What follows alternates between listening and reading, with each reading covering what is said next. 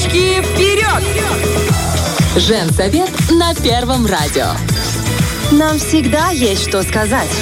Ну и в начале второго часа нашего пятничного женсовета хочется в первую очередь передать большой привет Наталье Завати, которая, к сожалению, э, сейчас э, с ребеночком дома чуть-чуть приболел. Ну и знаете, мы все мамы в этот момент понимаем женщин как никто другой, потому что когда ребенок болеет, ты выпадаешь из реальности. Все, Да, ты абсолютно 100%. полностью в него погружаешься и думаешь, а, может быть, это я не досмотрела, может быть, вот тогда он съел эту немытую клубнику или там на него кто-то чихнул, может, мороженого это было лишнее, или ехали в маршрутке, там был люк, и я не наорала на этого соседа, чтобы он закрыл люк. А Ну, я общем, не достала, чтобы этот люк закрыть, заразы. да, ну и в общем, в этот момент ты смотришь на всю эту ситуацию и винишь себя во многом. Не все так делают, но многие мамы с этим сталкиваются. Поэтому э, фраза «достаточно хорошая мать», она очень прочно вошла в нашу современную жизнь. Причем сделала это совершенно недавно. Я думаю, что мы можем начинать, пусть и без Наташи Завати, но мы, э, думаю, своим опытом... Тему отработаем. Да, подкрепим. Ща. Не детский вопрос. Вообще понятие «достаточно хорошая мать» мне казалось, что оно возникло вот сейчас. Вместе с этим я не в ресурсе, я поймала инсайт, ну и все вот такое.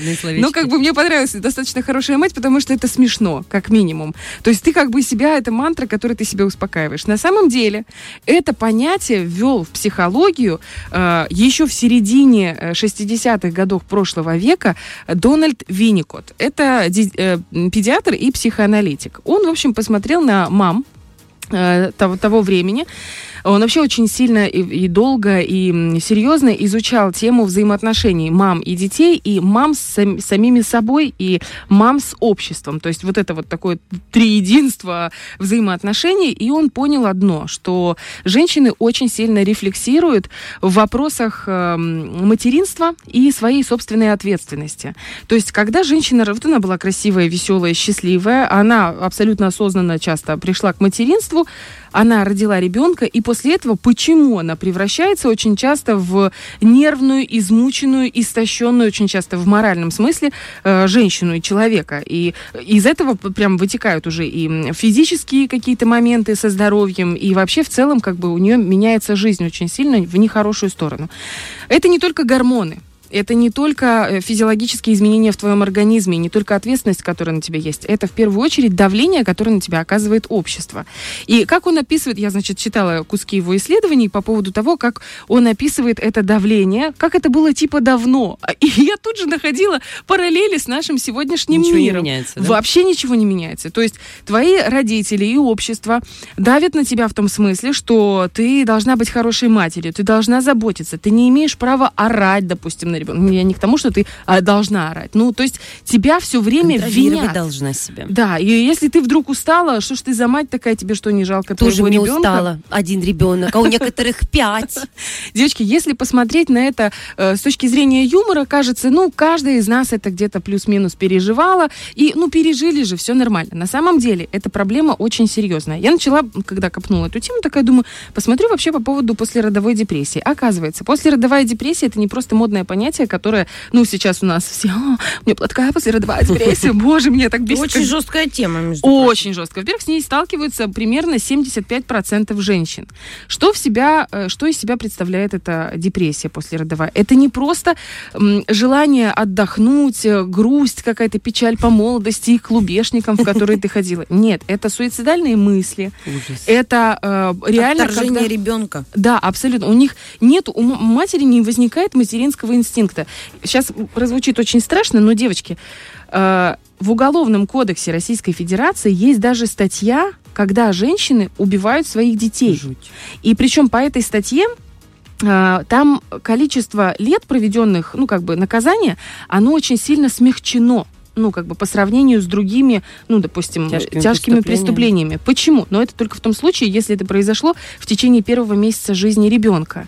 Это происходит потому, что, ну, как объясняют, э, из-за того, что не оказали вовремя психологическую, психиатрическую помощь и физическую Мгм. очень часто. Поддержки никакой не было. Женщина просто слетела с катушек. И если это произошло в первый месяц, ее очень часто не то чтобы оправдывают, но максимально мягкое наказание, потому что правосудие, да, правосудие вступает на сторону, выступает на стороне женщины. То есть, когда ты смотришь, что, в принципе, правосудие это такая довольно кондовая машина, да, которая очень тяжело меняется, и даже если в данном случае она работает на стороне женщин, ну, хотя бы отчасти, ты понимаешь, что это имеет место быть, такая вещь, как послеродовая депрессия.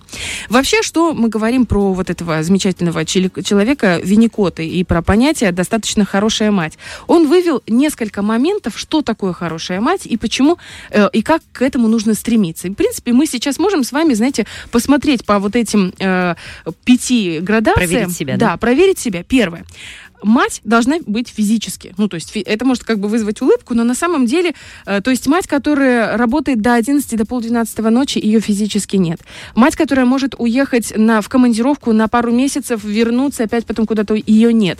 Тогда, э, если вот такое происходит, эм, роль матери в отношениях между ребенком и матерью занимает роль матери бабушка, дедушка, няня, папа, кто угодно, но уже не мама.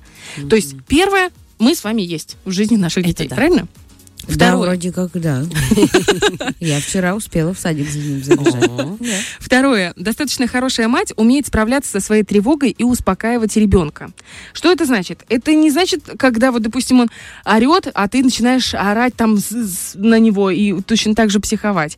Ты, в принципе, справляешься в первую очередь со своей тревогой внутри. Ты живешь как бы в мире с самой собой. Но в то же самое время, если у вас дома бардак, если вы можете выйти из дома без того, чтобы семь раз проверить, выключила ли я утюг, если вы не впадаете в панику, когда там малыш э, купается в луже или карабкается, Мгм. ну, то есть вы к этому относитесь. Нормально. Да, с тревогой, значит, вы справляетесь. Значит, вы достаточно хорошая мать. То есть у вас этой внутренней тревоги, этого триггера, который вас постоянно дергает. Оценку 2 уже Нет. получили. Нет, это если есть кому его потом от лужи отстирать, знаешь? Ты такая, ну купайся.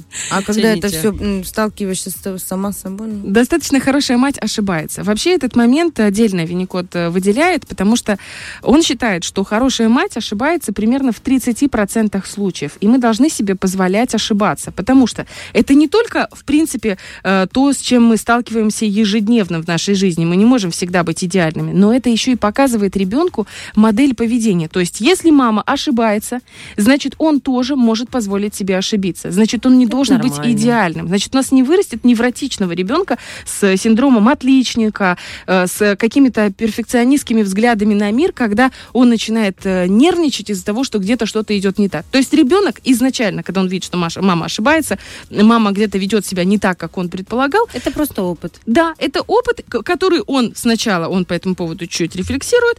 О, Есть даже эта фраза такая, фрустрация, то есть Мгм. неудовлетворенность от того, что мама, допустим, э, здесь, но мама занята, она не может ему уделить сразу же внимание, да, он спокойно к этому относится, он относится к этому как к части жизни, и он понимает, что он тоже может так себя вести. Это идет адаптация социальная для э, общества. Четвертое. Достаточно хорошая мать имеет собственную жизнь.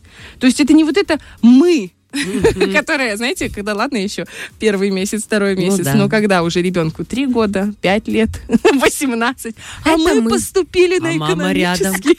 Мама А рядом. мама рядом, а мы поступили на очень Умение, умение немножко отодвинуться от ребенка. Сепарация наша любимая. Вот, великолепная, да. Умение выделить свою жизнь, жизнь ребенка и идти параллельно, внедряясь периодически друг в друга, это прекрасно. Но никогда ты растворяешься в нем. Ты должна быть личностью, и ты потом не будешь испытывать огромных э, мук от того, что ребенок ушел из твоей жизни, а ты как будто бы брошена. Это нормальный период времени. Пятое, достаточно хорошая мать. Это нормально быть брошенной. Увидимся через 10 лет. Да-да. Да-да. Достаточно хорошая мать понимает свои чувства. Это как раз вот про то, что нам говорила Наташа Завати. Мгм. Когда ты испытываешь даже негативные эмоции, ты их можешь признавать. Я сейчас злюсь, я сейчас Ты обижаюсь. знаешь, откуда они. Да, и понимаешь. То есть ты не можешь сказать, что э, я, ты, ты пр- просто раздражена или устала, а ты говоришь, что это ненависть. То есть у тебя нет этой гиперболи- гиперболизации, ты не кидаешься в крайности. Ты просто четко понимаешь, что ты ощущаешь, значит, ты уже достаточно хорошая мать. Уже осознать, что ты разозлилась из-за какой-то Все в порядке, шарики с роликами еще на месте. Мы никуда не уезжаем. Все понятно. Да, ну и, в общем, еще достаточно хорошая мать э, умеет мечтать. И это, я такая думаю, при чем здесь вообще вот этот момент? А А у- ну тут мы бьем все рекорды. Это да. Очень хорошая Да. мать. Ну, потому что мы с вами как минимум мечтаем поехать на море, правильно? И когда ты о чем-то мечтаешь, как говорила Раечка из Рыбницы, 8 лет мечтаешь об индюках, мечты сбываются. Девочки, мы мечтаем с вами втроем поехать на море в Мы Женсовет. поедем. Мы поедем Поедем, по горячим да. путевкам, я в это верю. Так что э, мы достаточно хорошие матери, которые, в принципе, э, справляются со своими обязанностями и тремя работами. Тремя с половиной. Фреш на первом.